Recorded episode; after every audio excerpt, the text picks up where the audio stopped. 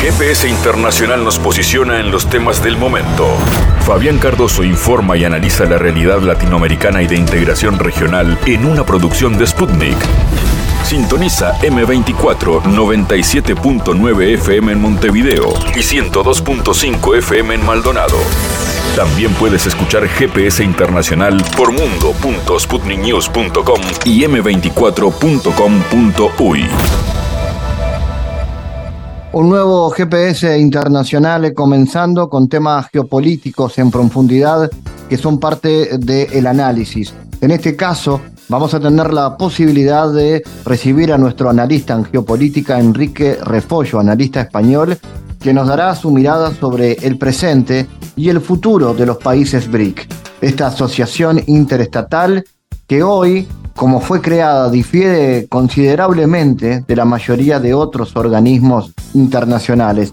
Los BRIC que están creciendo, que hoy integran a Brasil, Rusia, India, China, Sudáfrica, pero que en los próximos meses, a partir del 2024, tendrá importantes incorporaciones, entre ellas la de un país destacado de la región como es la Argentina.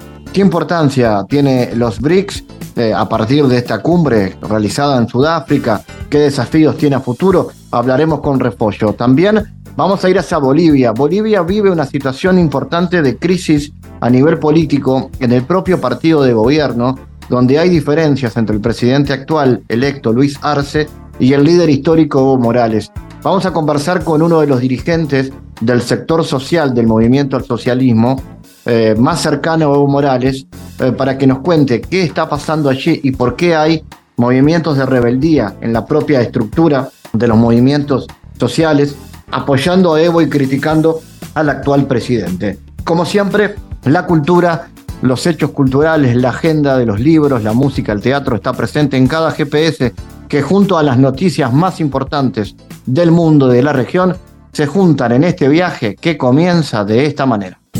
En GPS Internacional localizamos las noticias de América Latina.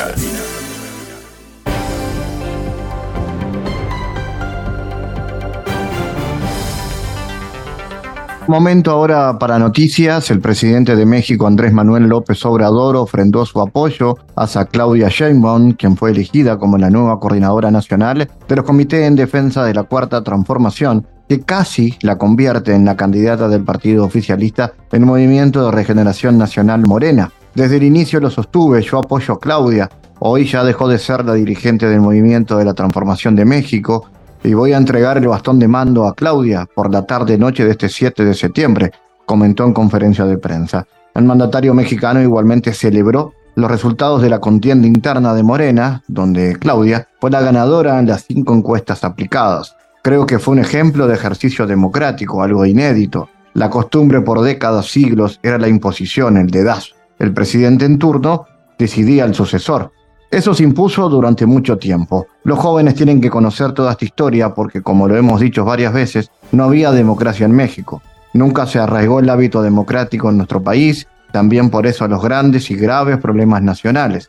López Obrador agregó que el ejercicio celebrado dentro del partido oficialista se derivó de las luchas que durante décadas han librado diversos actores políticos y sociales. Entonces, como yo sostuve desde el principio, eh, yo apoyo a eh, Claudia Sheinbaum. Eh, estoy aquí haciendo un paréntesis eh, porque pues ya voy a terminar como dirigente. Hoy ya dejo de ser el dirigente del movimiento de la transformación en México y voy a entregar el bastón de mando.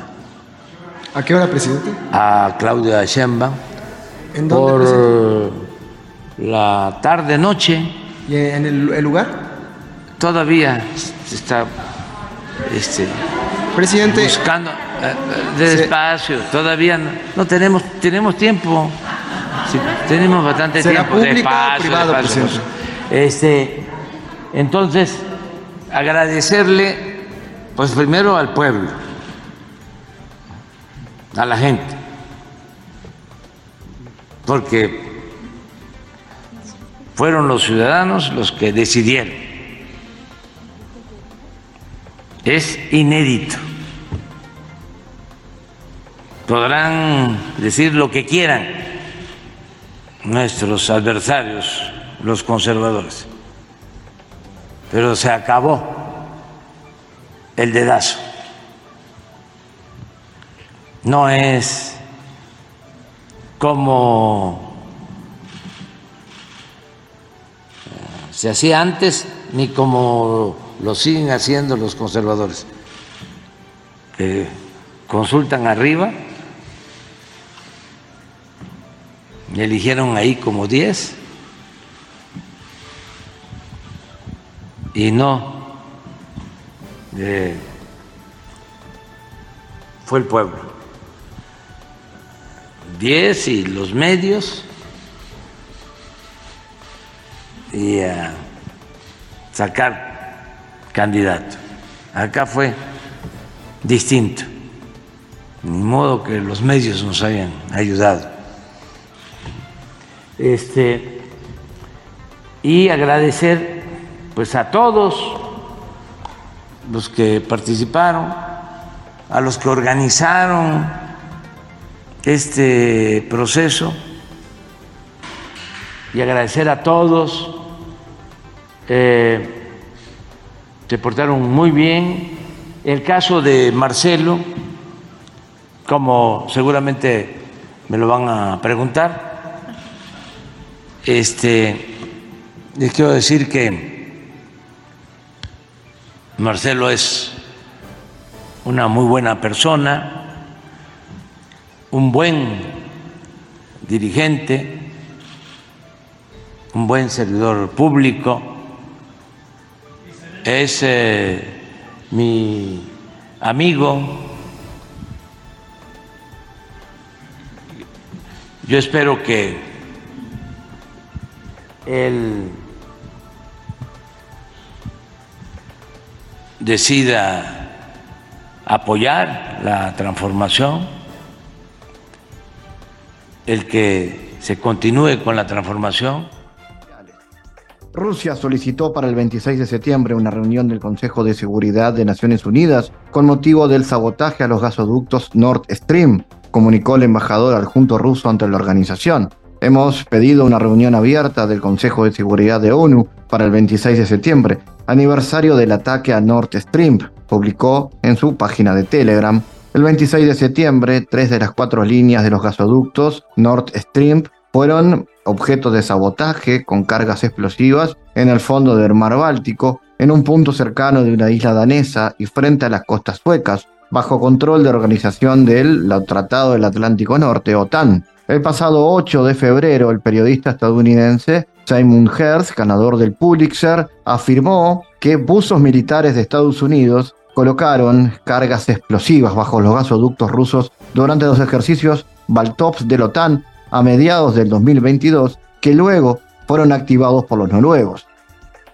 La India se prepara para acoger la cumbre del G20 en el centro de convenciones Barais Mandapan de Nueva Delhi los días 9 y 10 de septiembre, la cumbre es el evento final del año de presidencia india. A la cumbre del G20 asistirán delegaciones de alto nivel de las 20 economías más importantes del mundo, incluidas 19 países y la Unión Europea. Al evento también asistirán delegaciones de las principales organizaciones multilaterales, las Naciones Unidas, el FMI, el Banco Mundial, el Banco Asiático de Desarrollo, la OMS, la OMC, la Organización Internacional del Trabajo, OIT, y el Consejo de Estabilidad Financiera. Mecanismos regionales como la Asociación de Naciones de Asia Sudoriental, ASEAN, integrada por 10 países, y la Unión Africana de 55 miembros, también estarán representados en la crucial reunión global. Mientras que el presidente ruso Vladimir Putin estará representado en la cumbre por su canciller Sergei Lavrov, el presidente chino tampoco asistirá.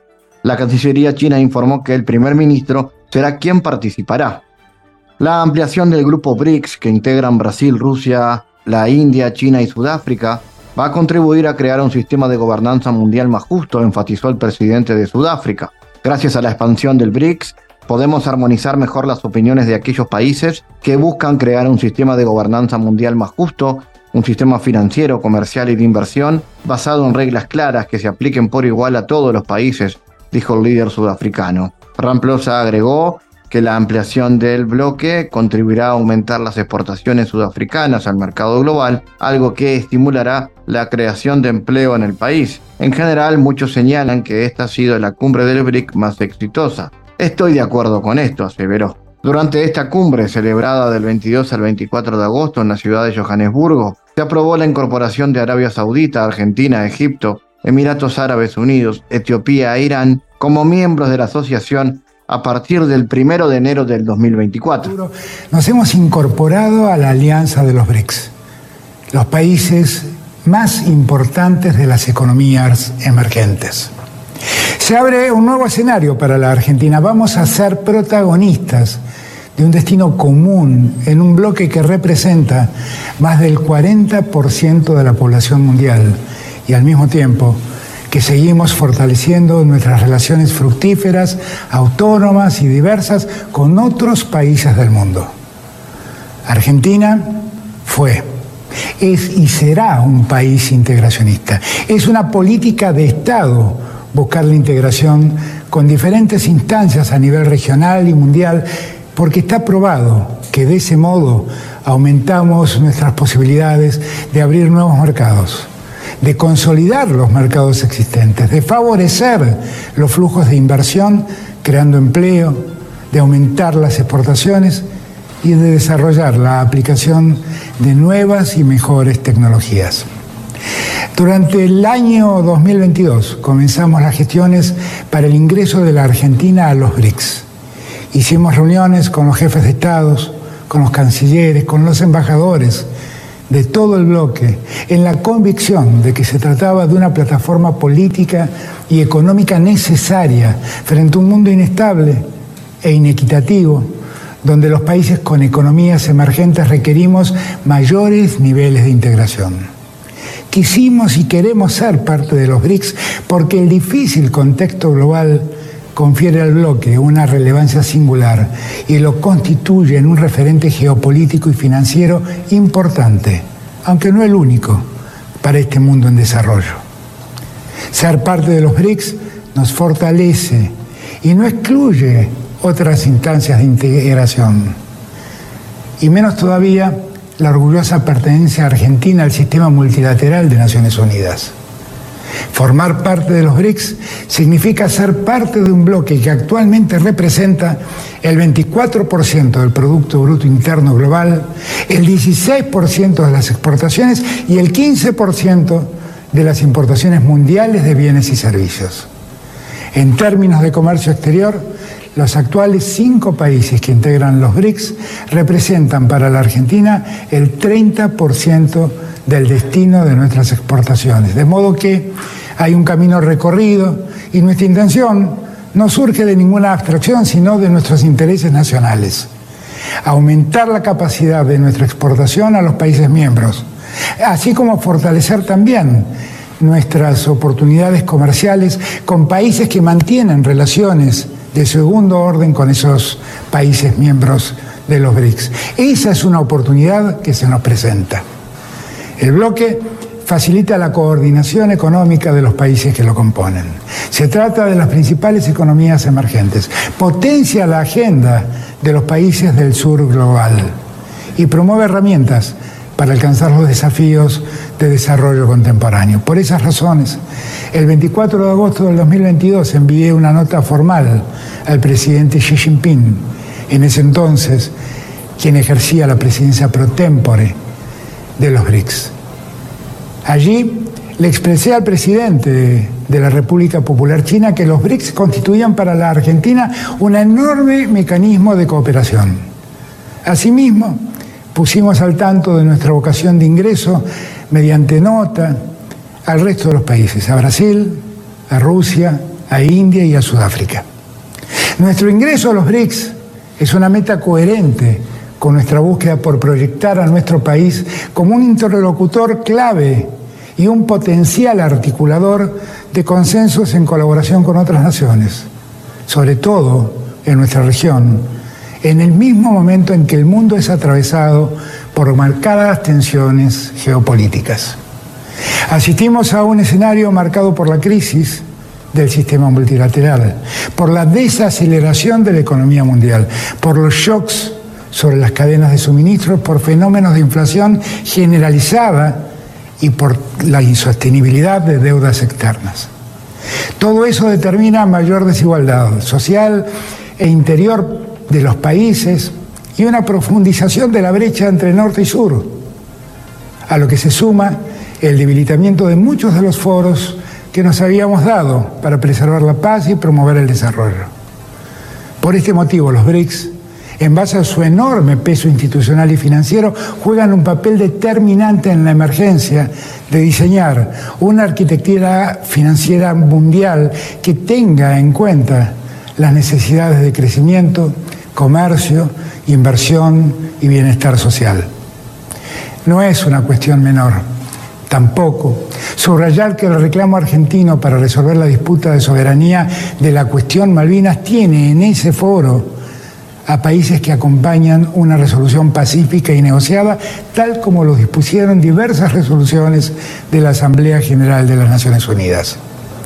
Tiene sentido que nuestro país se incorpore a los BRICS porque cuatro provincias tienen como principal socio comercial y destino de sus exportaciones a Brasil, porque otras ocho provincias tienen como destino principal de sus exportaciones a China, porque para San Juan y Santa Fe es la India el primer destino de sus productos exportables.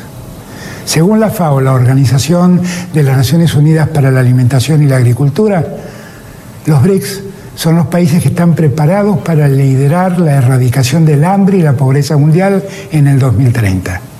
Tenemos un deber moral, humanitario, para evitar el crecimiento de las hambrunas y también allí hay una oportunidad de presencia internacional de la Argentina gracias no solo a la productividad de nuestro suelo, sino a la potencia de la agroindustria y la biotecnología. La política exterior argentina se guía por valores identitarios y por intereses permanentes. Uno de esos valores es la búsqueda permanente de mayores márgenes de justicia y bienestar para la población. Y la concreción de esa búsqueda no es contradictoria, sino todo lo contrario, con el interés permanente de aprovechar todas las oportunidades de integración que existen, siempre que no vayan en desmedro ni de la soberanía ni del crecimiento y el desarrollo. Somos un país de desarrollo medio, pero somos conscientes, y la pandemia redobló dramáticamente esa conciencia de que la Argentina no debe desaprovechar ninguna instancia de integración que sirva para potenciar su crecimiento. No existe en el mundo ningún país que no integre por lo menos un bloque o un mecanismo integracionista. Los BRICS son para la Argentina una nueva oportunidad Queremos aprovecharla en bien de los argentinos y en bien de las argentinas. Y en especial de quienes más lo necesitan. Es el corazón de nuestra política exterior. Proyección hacia el mundo, un pueblo pacífico, amistoso, realista y digno. Muchas gracias.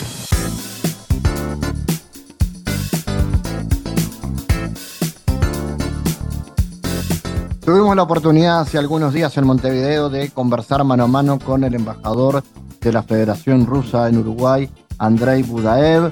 Con él estuvimos conversando horas después de que en el Centro Cultural Simón Bolívar se presentara una serie de documentales elaborados por la agencia de noticias Rusia Today sobre la situación eh, en eh, Ucrania y la situación militar que se viene dando en esa zona del mundo de alguna manera también como el gobierno eh, ucraniano, eh, a través de sus eh, políticas consideradas como de ultraderecha, han estado impactando en el proceso de paz en ese país.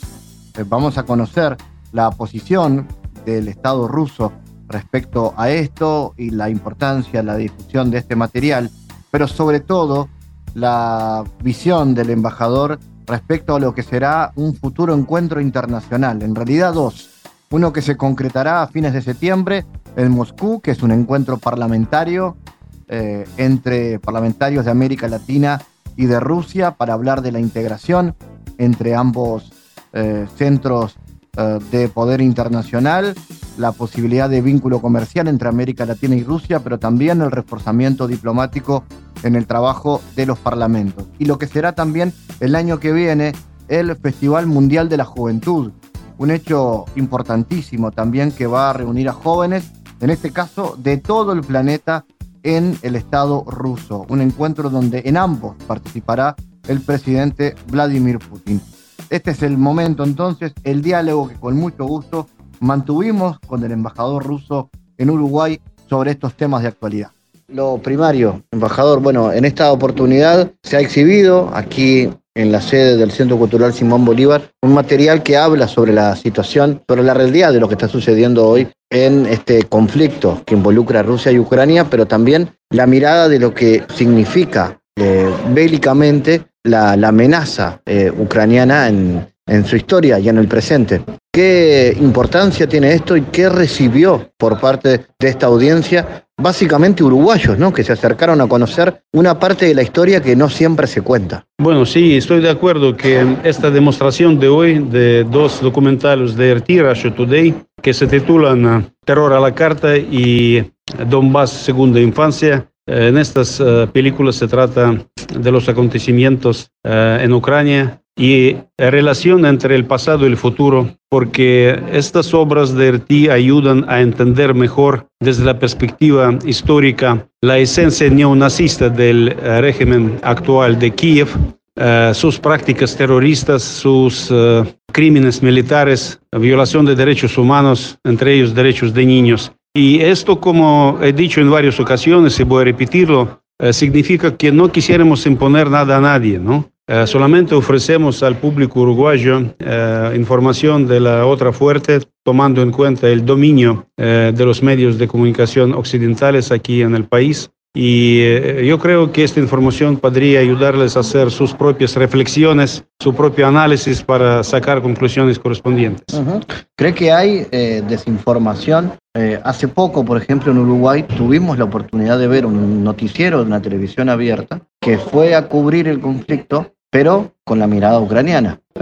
¿Hay desinformación y a qué se debe? No solamente desinformación, hay muchas fake news, hay muchas, eh, muchas em, em, noticias, pero perversadas, eh, eh, mal hechas especialmente para desorientar la opinión pública, ¿sí? Y este dominio realmente solamente de un punto de vista, de un punto de vista occidental, como ellos ven, porque el régimen ucraniano realmente no es independiente todas las decisiones que ellos toman vienen del occidente colectivo, yo diría, ¿sí? Y eh, por eso eh, sería importante tener otro punto de vista, ¿sí? Para que toda esta, todos estos acontecimientos eh, sean, más, sean vistos con más equilibrio, más balanceados. Por eso, y realmente aquí yo tengo algunas oportunidades para publicar, por ejemplo, mis comentarios, mis, eh, mis artículos, eh, pero no en eh, periódicos grandes.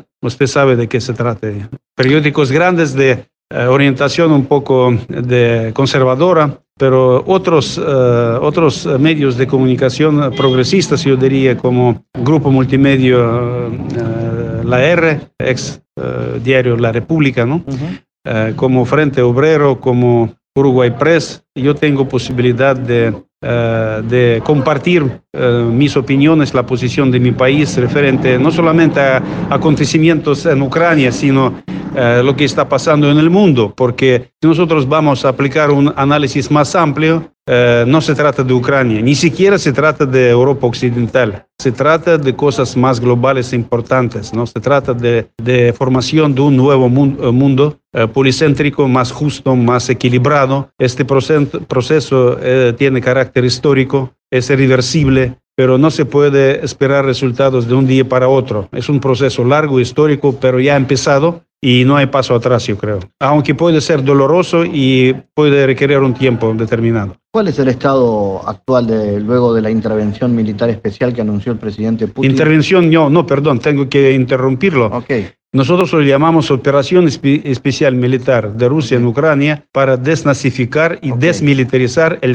régimen criminal de, de Kiev. Luego de, de, esa acción que usted me, menciona, ¿es posible llegar a la paz? Bueno, la paz es nuestra idea final, pero para llegar a paz tenemos que asegurar eh, la seguridad, garantizar la seguridad de todas las partes, de mi país también. Porque, ¿Por qué empezó todo esto? En diciembre del año 2021, Rusia propuso a los países de la OTAN, a los Estados Unidos, llegar a un acuerdo para asegurar eh, la, la, seguridad de Rusia, ¿no? que incluía no participación de Ucrania en la OTAN. En caso contrario, contrario uh, si se instala la, la infraestructura militar ucraniana uh, en Ucrania, estructura, infraestructura militar de la OTAN, entonces imagínese un misil, un cohete puede llegar hacia Moscú o San Petersburgo en solo tres minutos. Se trata de la seguridad existencial de mi país. Y como eh, han rehusado todas nuestras ofertas, eh, mi país eh, se vio obligado a aplicar esta operación especial militar. Pero la, la idea es llegar a un paz,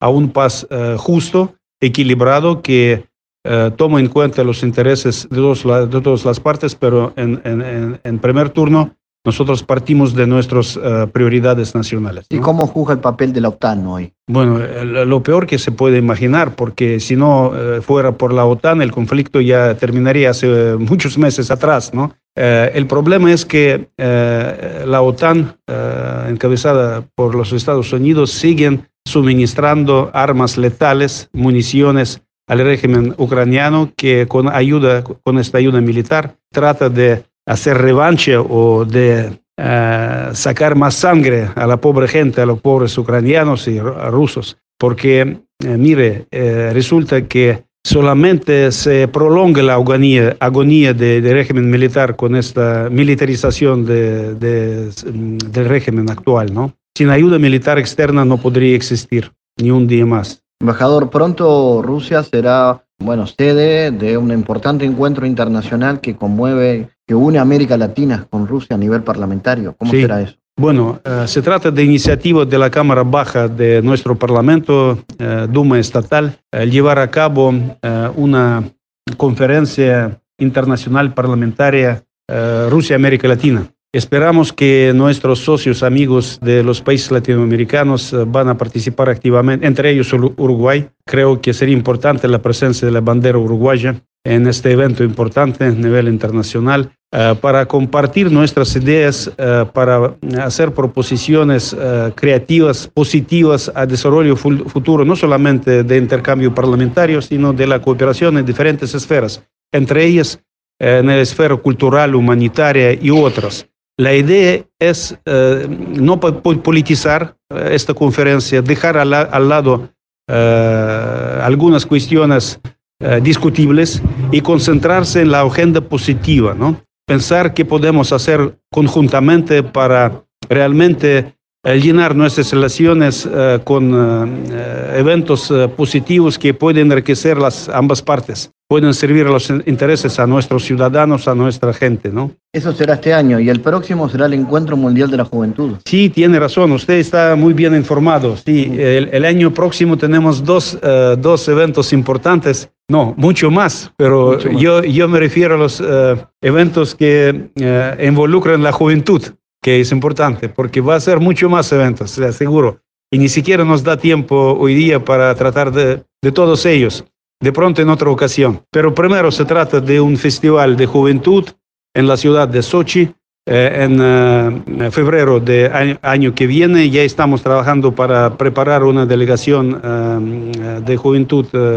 uruguaya. Tenemos un cupo no muy numeroso, pero 10 personas y un cupo tiene la embajada. Entonces la tarea nuestra es organizar muy bien el proceso de preparación de la delegación nacional uruguaya y asegurar su participación efectiva en este evento. Y otro evento se trata de los Juegos del Futuro, que se llevarán a cabo en la ciudad rusa de Kazán en uh, marzo del año que viene.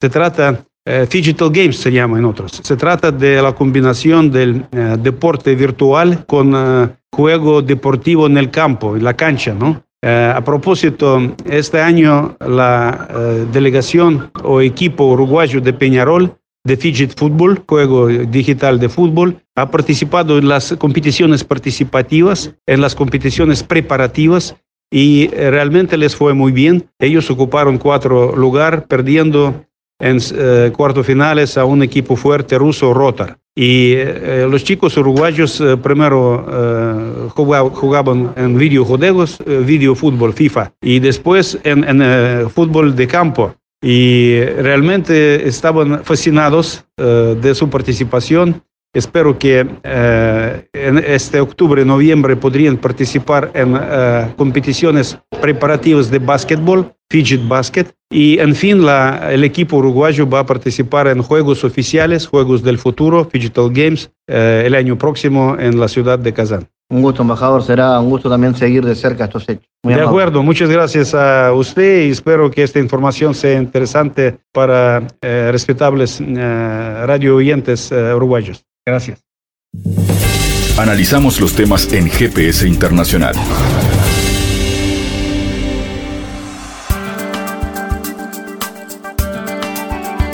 Bueno, miles de personas estaban aisladas en varias regiones del centro y centro-sur de Chile debido a intensas lluvias y desbordes de ríos que afectan estas regiones desde hace unos días, informaron las autoridades. Están reportadas 30.000 personas aisladas, no incomunicadas porque tenemos cómo llegar a ellos por vía aérea. Adicionalmente hay una cantidad bien importante de cortes de ruta, algunos puentes que han sufrido daño por bastantes salidas de cauce de los ríos explicó la ministra de Obras Públicas Jessica López a los medios. Añadió que se espera que continúe la lluvia en la región del eh, Maule, de O'Higgins y de Biobío y que el temporal se desplace hacia el norte.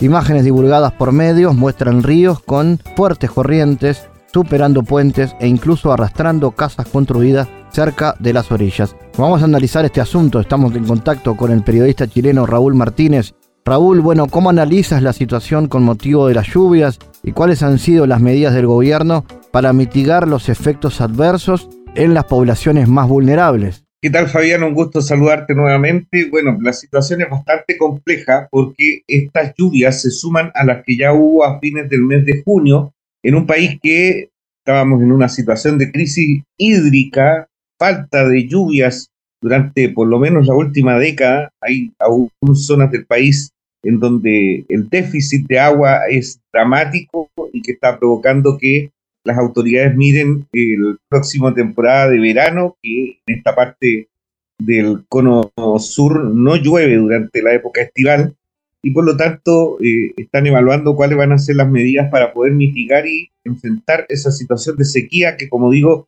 está afectando en la zona del norte chico y el norte hacia más hacia la frontera con Bolivia y Perú. Pero en particular en esta situación de lluvias hay que señalar que hace cinco años, por ejemplo, la laguna Leo, que está en la zona sur de la región metropolitana de Santiago, la capital chilena, no tenía agua y hoy día tiene nuevamente eh, su, cauce hídrico, lo que ha llevado eh, alegría, por lo menos, a la gente que vive en sus alrededores también lo ha hecho en, las, personas, los, eh, los, agricultores que están cerca de los eh, cauces de ríos. Sin embargo, como tú decías, las imágenes que se muestran son bastante eh, complejas, con desbordes de ríos. Y como comentaba, las lluvias del mes de junio hicieron que el terreno, que estaba seco inicialmente, se haya reblandecido y que por lo tanto provoque situaciones como desmoronamientos, derrumbes, que de alguna u otra forma eh, se buscó eh, reforzar por parte de las autoridades del Ministerio de Obras Públicas, pero que en algunos puntos han eh, cedido. Eso ha llevado a que los números que tú comentabas de las personas aisladas, por ejemplo, se haya incrementado en el último informe dado a conocer por el subsecretario del Interior, Manuel Monsalve, hace algunas hace algún momento, eh, es que hay 42 mil personas aisladas y se ha evacuado a 32.863 personas. Esto de la gente aislada es particularmente por el corte de puentes.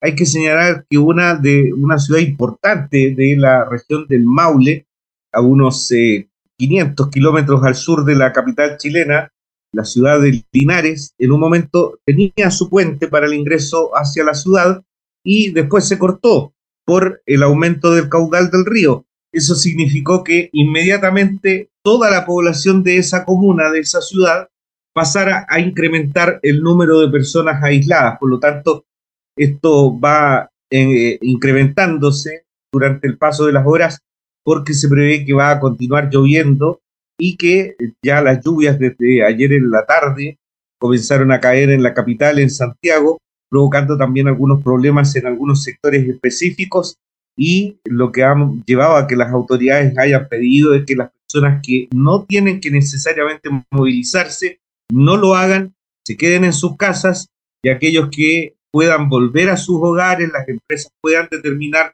la salida de sus trabajadores, puedan hacerlo en vista de que han caído 60 milímetros de agua, lo que es bastante para una ciudad eh, afligida durante muchos años, como decía, por la falta de lluvias y de agua, como es la capital chilena. ¿Qué experiencia y qué trabajo tiene al respecto el gobierno nacional respecto a este tipo de, de desastres y de situaciones? ¿Cómo se ha ido manejando y cómo se viene manejando? Bueno, en específico, eh, Chile tiene lamentablemente una característica que es que siempre tiene problemas eh, de diversa índole, problemas producto de los terremotos. Eh, somos el país que tiene una de las mayor cantidad de volcanes a nivel planetario. los sismos ocurren invariablemente todos los días en todo el territorio nacional eh, producto de la geografía eh, empinada por estar tan cerca la cordillera con el mar, eh, también eso provoca, provoca derrumbes, aluviones, y eso ha llevado a que se genere en el Estado chileno una Oficina Nacional de Emergencias, como se denominaba inicialmente, y que hoy día tiene otra denominación para el enfrentamiento de desastres y también de emergencias. Esa oficina ha estado funcionando regularmente, funcionan las 24 horas, los 7 días de la semana durante todo el año y se han despegado las cuadrillas de emergencia y también en algunas zonas a efectivos militares, más allá de las críticas que han aprovechado de realizar algunos líderes empresariales, también parlamentarios de la derecha chilena puesto que el eh, presidente Gabriel Boric señaló de que en, en ese momento no era necesario el despliegue de los eh, militares para poder ayudar en eh, los trabajos de rescate. Sin embargo, efectivamente, los militares y también en particular la policía ha estado desplegada en todas las regiones que han enfrentado este, este temporal.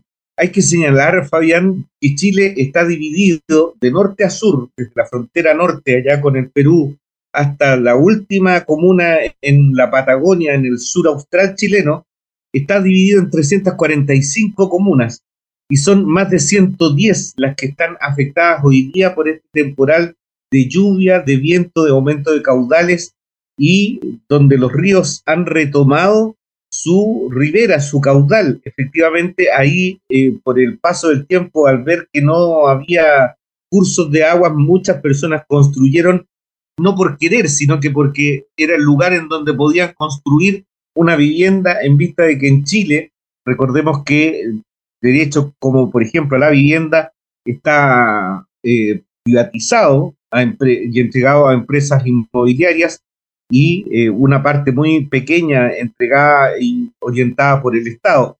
Pues bien, las personas que no pueden acceder a una vivienda lo hacen en cualquier parte y muchas veces lo hacen lamentablemente en riberas del río que hoy día volvieron a retomar su curso natural, histórico, milenario, y que finalmente se llevó sus casas, sus pertenencias, provocando esta emergencia de cientos de personas damnificadas y albergadas en diferentes recintos que han sido dispuestos por el gobierno, por las autoridades comunales y regionales para poder enfrentar la emergencia. Así es que el trabajo que está desarrollando esta oficina especial que tiene Chile desde hace ya varias décadas ha sido eh, dentro de lo que se puede esperar y también el despliegue de ministros y las autoridades locales y regionales, como digo, para poder ir en apoyo de las familias que han eh, requerido de este, de este trabajo de las autoridades. En términos generales, ahora, a nivel político, ¿qué dificultades ha tenido Boric durante su gobierno? La derecha le ha planteado una posición intransigente y eso hace que avancen también las ideas más eh, cercanas a la ultraderecha, Raúl. Bueno, lo que estábamos conversando en este momento de las críticas que se dan necesariamente en un momento de emergencia por parte de líderes empresariales y también de parlamentarios de derecha, que incluso llamaron para el próximo lunes a varios ministros a dar cuenta de las tareas por la emergencia en el Parlamento, eh, da cuenta de este ánimo eh, de bloqueo que tiene la derecha nacional eh, con una ultraderecha, el Partido Republicano, que encabeza José Antonio Cast, recordemos, la segunda vuelta presidencial con Gabriel Boric en diciembre del 2021, y que ha sido permanentemente obstruccionista de cualquier proyecto que vaya en mejora de la situación que tienen hoy día los chilenos y chilenas. En particular, por ejemplo, se rechazó un, proyecto de reforma tributaria que lo que buscaba era recaudar más recursos para poder financiar medidas políticas públicas que fueran en beneficio de las mayorías, financiar, por ejemplo, el aumento de las pensiones que son entregadas principalmente hoy día por el Estado, a pesar de tener un sistema privatizado que lo que hace es usufructuar de la cotización forzosa que hacen estas administradoras de fondos de pensiones a los trabajadores mensualmente. La derecha bloqueó esa posibilidad, así como también ha bloqueado la posibilidad de una reforma al sistema de pensiones ampliamente criticado por el pueblo chileno y que ya desembocó en una movilización social como la que conocimos el 2019, este estallido social, como se denominó en, nuestro país. Y eh, hoy día también se ven eh, medidas de obstrucción eh, que se han visto incrementadas por el ambiente crispado que se ha llevado a cabo por parte de la derecha chilena, en particular en la medida en que se acerca el próximo 11 de septiembre, como recordarán ustedes, fecha en que en 1973 se realizó el golpe de Estado en contra del presidente Salvador Allende con el bombardeo a la moneda que eh, marcó a toda una generación, no solamente de chilenos, sino que de latinoamericanos.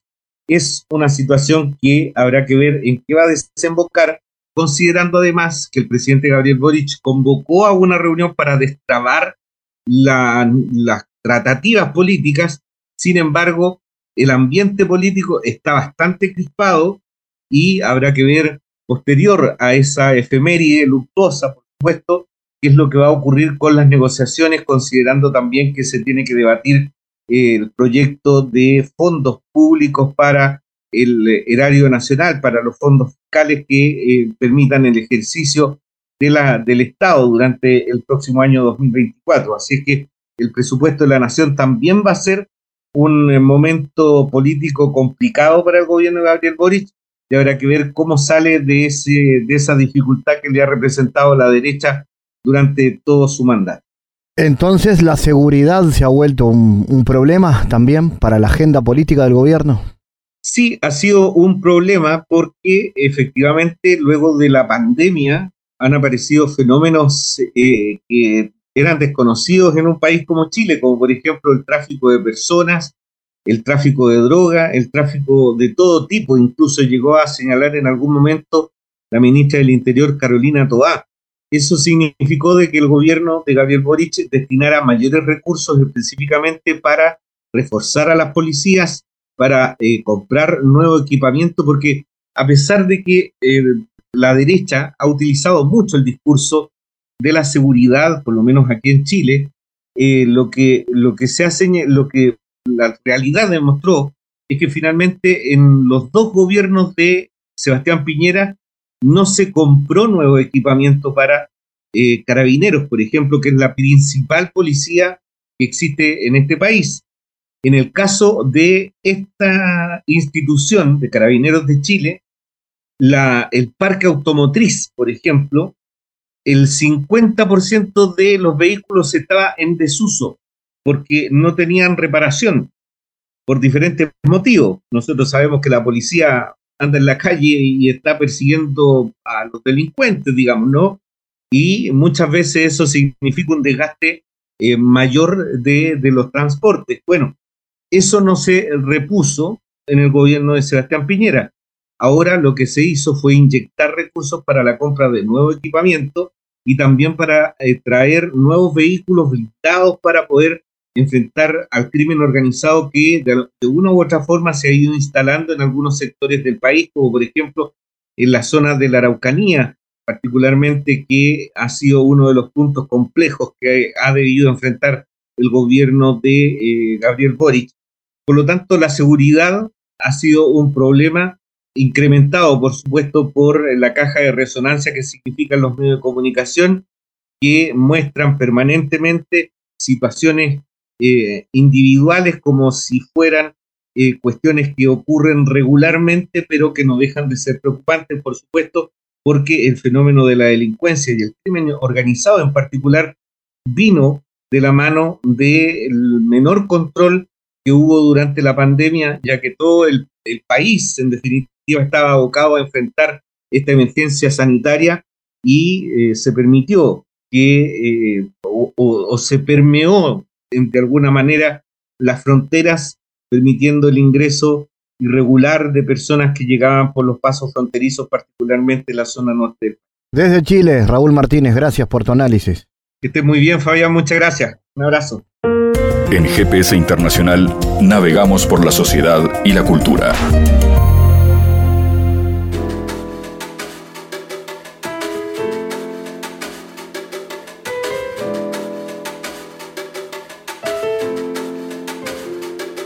Bueno, queremos contarle en este bloque de un próximo show musical que se viene, musical, de humor, humorístico, artístico en general, se llama A su merced, el gran show, que pretende ser el espectáculo humorístico nacional con mayor producción visto en el Uruguay, una mega producción teatral para toda la familia que tiene la dirección artística de Agustín Camacho y la producción de Federico de Armas y que se estrena este 3 de octubre y que va a ir hasta eh, noviembre en el Teatro Comedia de Montevideo. Un espectáculo de improvisación teatral moderna, así se propone a su merced. Vamos a recibir para tener más detalles a Enrique Macei, que es parte del elenco, además el arreglador coral, o sea que mucho tiene que ver con este trabajo, donde la improvisación juega un papel importante, Enrique, pero lo que no quiere decir que la preparación del espectáculo sea improvisada, ¿no? Lleva mucho trabajo atrás. Buenos días eh, a todos, primero que nada. Eh, sí, tal cual, te estaba escuchando bien lo que la, introducción que estás haciendo. Y sí, eh, nosotros pretendemos, viste, que, a su merced sea el, como el, espectáculo de improvisación más grande visto hasta, hasta el momento a nivel de producción también, a nivel de cantidad de artistas porque no solamente va a ser la improvisación, o sea, el, como el motor de la búsqueda de, de, los actores, o sea, y, de, los, de los artistas, sino que también va a estar acompañado de, un conjunto de bailarines, eh, cantantes, van a ver, van a, va a haber también, nos va a acompañar una banda marchante, eh, que es algo que tampoco se ha, se ha, visto hasta el momento, o sea, que, una banda marchante esté participando de una obra teatral eh, banda marchante, estamos hablando de una banda como las que vemos en las películas de Estados Unidos, por ejemplo, que son muchos músicos que van caminando y, tocando a la vez. O sea que somos un montón de artistas, la verdad, en, escena. Estamos trabajando para eso, ¿no? Eso, ¿y cómo se trabaja con tanta gente en el escenario? Es una pregunta más para el director, pero te lo pregunto a vos como arreglador. Y mira, por ejemplo, en, mi caso, que, que además de estar en la parte de actuación, o sea, haciendo improvisación, estoy con, encargado de la parte del canto. sí, nosotros los cantantes los que vamos a cantar, eh, somos cinco en total, estamos, o sea, perdón, somos cuatro más algún integrante más que se suma ahí al, coro, los que estamos más, más en, escena. Eh, es una, somos parte de los que estamos actuando y, una, y la tecladista, que a, su vez participa también en lo que son las canciones cantando. Ella, Virginia, es una, es una tecladista y, va a ser la, que nos va a acompañar con los climas también en, en, la obra. Y bueno, nosotros tenemos ensayos parciales, o sea, tenemos ensayo de actuación por un lado, ensayo de, canto por otro, las coreografías ya están ensayando por, por su cuenta. Entonces, claro, entre todos, después la idea es que empecemos a ensamblar. Pero estamos todavía estamos en el proceso de que de la técnicamente con el foco en cada en cada una de las áreas. Y cada tanto nos juntamos y ahí ensamblamos. Vamos ensamblando viendo a ver cómo cómo cómo se ensamblan las áreas. Claro, se parece bastante al, a los ensayos de una revista de carnaval, por como me lo imagino también. Porque claro, eh, es, muy amplio eso, ¿no? hay, hay gente para, para todas las áreas. Exacto, sí, es un, es un ensayo que la estructura es bien como de comedia musical, llamémosle. O sea que tenemos el cuadro, el cuadro, nosotros estamos ensayando con, con Mauricio Suárez, que es el, es el, es uno de los actores, y a su vez es el, que nos enseña o nos entrenan, nos entrena, mejor dicho, es la palabra, en la parte de impro. Después tenemos conmigo la parte de canto, y con, y ¿cómo es? Y con Santi Torres están haciendo las coreo. Entonces, claro, todas las áreas se van moviendo y trabajando al mismo tiempo, que eso es lo bueno, porque vamos, eh, el tiempo lo podemos aprovechar a, a full, ¿viste? No te, o sea, lo, lo, el momento de ensayo eh, le damos, le damos eh, mucha importancia, como quien dice, a cada área para que después, cuando, al momento de ensamblar, sea más fácil. Ahora, ¿cómo se trabaja con actores que van a improvisar sobre el escenario, digamos? ¿Cómo se manejan los tiempos? ¿Cómo es eso? ¿Cómo se ensambla un espectáculo que luego va a tener su base, que es el texto, desde el juego de la improvisación? Bueno, mira, eh, claro, la, la, metodología de la, ¿viste? de la, improvisación es una de las tantas, de los tantos códigos que tiene eh, el teatro, eh, y lo difícil que, que, que, tiene esto es que al no tener guion, uno va armando el guion en vivo. Eh, entonces, lo, lo, que estamos haciendo ahora son más que nada, se llaman, llamémosle entre comillas juegos, son como difer diferentes dinámicas de entrenamiento para conocernos entre nosotros, en realidad. O sea, nosotros somos actores que venimos de, de algunos de más del palo de la comedia musical, como en mi caso, o de carnaval. Algunos compañeros vienen eh, enteramente del palo de más del carnaval y del teatro, y, y, del teatro convencional. Otros sí ya están haciendo eh, improvisación desde el humor. Entonces, claro, toda esa diversidad de, de como de, formación que tenemos cada uno, tenemos que, que, empezar a conocernos, a conocernos los tiempos, a conocernos quién es el, el que le va mejor en una cosa y a quién le va mejor en otra. Entonces, vamos haciendo diferentes dinámicas que son las que después vamos a hacer también en el espectáculo, pero no, no es guionado nada. Eso es lo difícil que tiene la improvisación, que no, al no ser guionado nada, nosotros vamos a, como quien dice, hacer la, la función junto con el público, porque el público también va a ser parte de las dinámicas. O sea, el público va, va a participar en muchas dinámicas. Entonces, proponiendo cosas. Entonces, lo, importante acá es conocernos tanto entre los actores que, que esas dinámicas y esos juegos hagan que, que al momento de improvisar sepamos más o menos el perfil de cada uno, cómo, se, cómo juega, qué tiempos tiene. Va como por ese lado. ¿Y el público también juega un papel acá importante? Sí, sí, sí, sí, porque nosotros, ¿viste? Al, al, al ser un espectáculo de improvisación, todas las funciones van a ser diferentes. ¿viste? No, no. Eso es lo, lo, divertido que tiene esto, que al, al, ser improvisado, el público puede venir, pueden ir todas las funciones y se va a encontrar con algo diferente todas las funciones. Eso es lo bueno. El público va a participar de, de varias formas. O sea, vamos a tener dinámicas donde el público va a dejar, no sé, por ejemplo, frases o palabras bajas.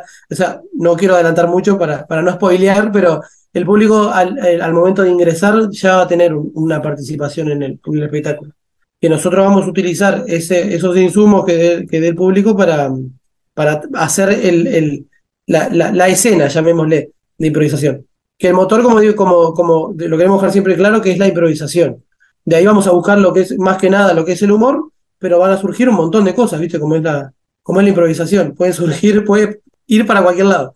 Eh, eso es lo divertido también para nosotros. Un, de, un, desafío muy grande y bueno, como decías, también hay un cuerpo de baile acá y una orquesta como las de Estados marchante. Unidos, así, marchante. Sí. ¿Cómo, cómo sí. se, como arreglador musical ahí, cómo, cómo fue trabajar con eso, con, con ese sonido? Y estamos, estamos en el, en el proceso, en realidad. Como nosotros viste que el espectáculo es, la, nosotros tenemos estreno en el 3 de noviembre y, y como quien dice, el, estamos todavía en el, trabajo, en el trabajo de las canciones, en el trabajo de, de, las corios, en el trabajo de la improvisación, viste, como te decía, del, de conocernos más. Entonces, el momento de ensamble, ahí va a ser el, el, el trabajo arduo. La banda marchante ya tiene su, su, director musical dentro de la misma banda. Entonces, eh, la banda marchante por su lado ya está trabajando también. Entonces, lo bueno es eso, que te, cada técnico estamos enfocados en, en, por ahora en nuestra área. Entonces, eso es lo bueno, que, que, nosotros al tener todo terminado, por ejemplo, mi área, lo que es el canto y la musicalidad, después se suma la banda y después, obviamente, sumamos lo que es la, el, el trabajo que estamos haciendo con Mauricio de Impro. Excelente. Es un bueno, trabajo como, como, viste, primero técnico, primero técnico y después eh, de ensamble. Perfecto. Contame entonces, ¿cómo se viene el tema venta de entradas? ¿Cuándo empieza? ¿Cuándo lo vamos a poder ver? Dame más detalles. Bueno, las entradas, ya la, ahí va, las entradas ya las pueden, ya las pueden adquirir por, por, por la tiquetera, por Red Ticket. Así, si no me equivoco, que es Red Ticket, ¿no? Yo, yo soy un desastre, déjame fijarme, pero ya la- las entradas están a la venta. Lo que sí queremos dejar claro que, que cuanto antes se compren, eh, mejor por un tema de que, de que claro, de- van a tener diferentes, diferentes promos. O sea, tenemos el, el- el precio promocional, que es ahora, que es la preventa, y después tenemos ya lo que es más cerca, más cerca a la fecha, eh, el precio empieza a, a como a ir a, lo que va a ser el precio normal en puerta. ¿Se Bien. entiende? Sí, sí. Perfecto. Eh, ¿Y cuán- cuándo es el estreno entonces? El estreno es el 3. Perfecto. Estamos, estamos el, el 3 de noviembre, vamos a dar el 3, el 10, el 17, el 24, ahí en el Teatro Comedia, que es en el, el, el de Luis Trochón, la Academia Trochón, Teatro Comedia. Perfecto. Así que el 3 de noviembre entonces se estrena este show a su merced. Estaremos va, atentos gracias. entonces a lo que tiene que ver con la venta de entradas y a la evolución. Gracias En, por en todo. Red Tickets. En Estaba Red bien, en Tickets. Red Tickets. Red. Tickets. Ya la pueden ir, ir comprando y bueno, va a ser, eh, pretendemos que sea un espectáculo de improvisación más, el más grande visto hasta ahora, hasta el momento. Entonces estamos trabajando para eso. Enrique Macei, gracias por estar en contacto con GPS. Bueno, muchísimas gracias a vos y a, y a todos allí y bueno, espero verlos en, en- en el teatro. El mundo en GPS internacional.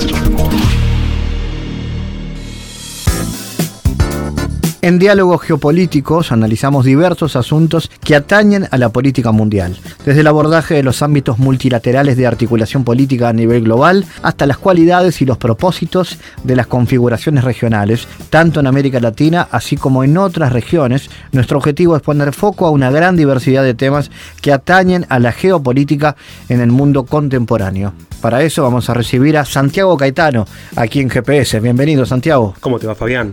La especialización productiva en el sector agropecuario implica la emergencia de nuevos desafíos relacionados con la sustentabilidad social y medioambiental, lo cual está directamente relacionado con los desafíos globales relativos a la seguridad alimentaria y el cambio climático. Varias de las actividades de base agropecuaria están vinculadas con la emisión de gases de efecto invernadero, lo cual constituye un desafío estructural a nivel global.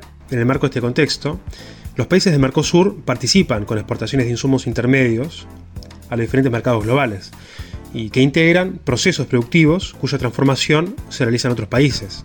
Este proceso de fragmentación está relacionado con el desarrollo de las tecnologías de información y comunicación. Y el desafío radicaría en impulsar los sectores agropecuario y agroindustrial para que de este modo se fomente una dinámica de demandas y ofertas con los sectores intensivos y conocimientos. Las perspectivas que implican los procesos de innovación técnica y científica en torno a la nueva realidad de la producción agropecuaria no debería ser abordada de una mirada únicamente sectorial o nacional, sino que el foco tendría que estar apuntando a una perspectiva global que permita involucrar los procesos de innovación en curso y, por tanto, delinear alternativas de sustentabilidad a futuro. En este contexto, la especialización en productos primarios también significa el riesgo al rezago de quedar en el eslabón más débil en el entramado de las cadenas globales de valor. Y ello desafía a los países menos industrializados a promover estrategias de innovación en ciencia y tecnología por medio de políticas públicas a los efectos de sofisticar producción y escalar en las fases de mayor valor. Gracias Santiago por tu aporte a GPS Internacional. Gracias Fabián, hasta la próxima. GPS Internacional, una producción de Sputnik con la producción periodística de Santiago Caetano, siguiendo los temas más importantes de la agenda latinoamericana y con visión global. Esta producción de Sputnik que se despide y que nos invita también a que nos sigan a través de las redes sociales. En Twitter somos GPS Inter y estamos también en Facebook, GPS Internacional. Fabián Cardoso en GPS Internacional junto a los protagonistas analizó la realidad. Una producción de Sputnik por M24, 97.9 FM en Montevideo y 102.5 FM en Maldonado. Que puede volver a escuchar en mundo.sputniknews.com y m24.com.uy.